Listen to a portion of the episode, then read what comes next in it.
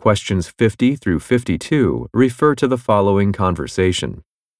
I was asked to organise the summer team building outing for the staff, but I'm not sure about where to go or what to do. Well, the activities employees enjoyed most in the past were rock climbing and river rafting. Those do sound fun. Still, I think everyone would enjoy something new. You may be right. Have you come up with any of your own ideas?